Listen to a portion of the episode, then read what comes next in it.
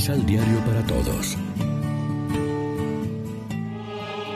Proclamación del Santo Evangelio de nuestro Señor Jesucristo, según San Lucas.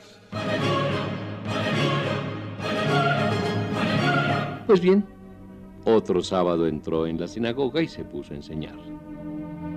Había ahí un hombre que tenía paralizada la mano derecha.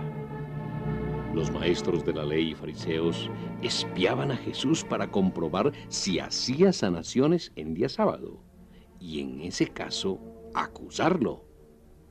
Pero Jesús conocía sus pensamientos. Dijo pues al hombre que tenía la mano paralizada, Levántate y ponte en medio de esa gente.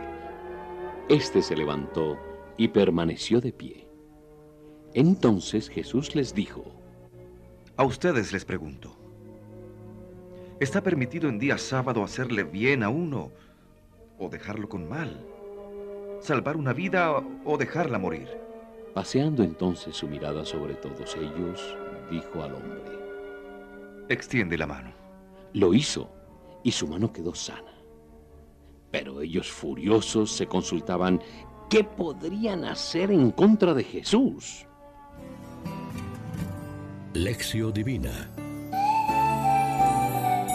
Amigos, ¿qué tal? Hoy es lunes 6 de septiembre y a esta hora, como siempre, nos alimentamos con el pan de la palabra. De nuevo, la atención en torno al cumplimiento del sábado. Esta vez, no por las espigas que comían en el campo, sino por una curación hecha en la sinagoga precisamente en sábado. Jesús se da cuenta del dolor de aquel hombre. El enfermo con el brazo paralizado no le dice nada, pero se debía leer en su cara la súplica. Los fariseos están al acecho para ver qué hará Jesús. Jesús sabía lo que pensaban y primero los provoca con su pregunta, ¿qué está permitido en sábado? No contestaron.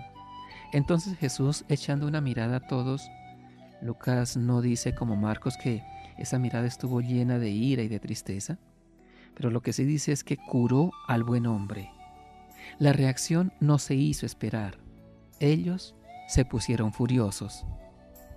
Es evidente que Jesús no desautoriza aquella institución tan válida del sábado, el día dedicado al culto de Dios, a la alegría, al descanso laboral, a la oración, a la vida de familia, al agradecimiento por la obra de la creación.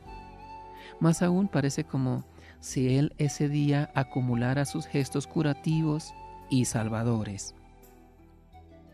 Lo que critica es una comprensión raquítica, más preocupada por cumplir unas normas muchas veces inventadas por las varias escuelas, que por el espíritu de fe que debe impregnar la vivencia de este día.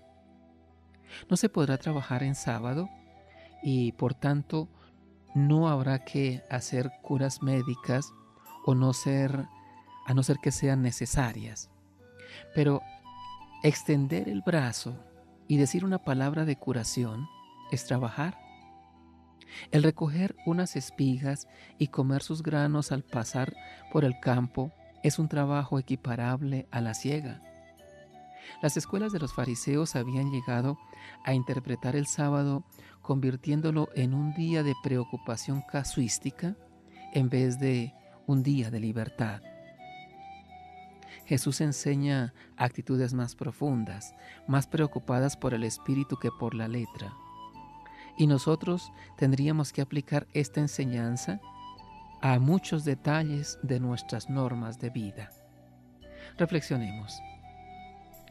¿Estamos dispuestos con la fuerza y el poder de Dios a dejar la vieja levadura y ser fermento nuevo para nuestro hogar? Oremos juntos. Líbranos, Señor, de una religión enmohecida por la rutina y haz que vivamos cada día la novedad de tu Evangelio, que es buena nueva de tu amor al hombre pecador. Alienta nuestra fe en ti y nuestro amor a los hermanos, para que vivamos siempre en tu gozo y tu esperanza. Amén.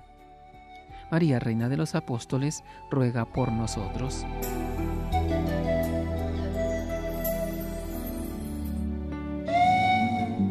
Complementa los ocho pasos de la Alexio Divina adquiriendo el emisal Pan de la Palabra en Librería San Pablo o distribuidores. Más información www.sanpablo.co Pan de la Palabra. Vive la reflexión.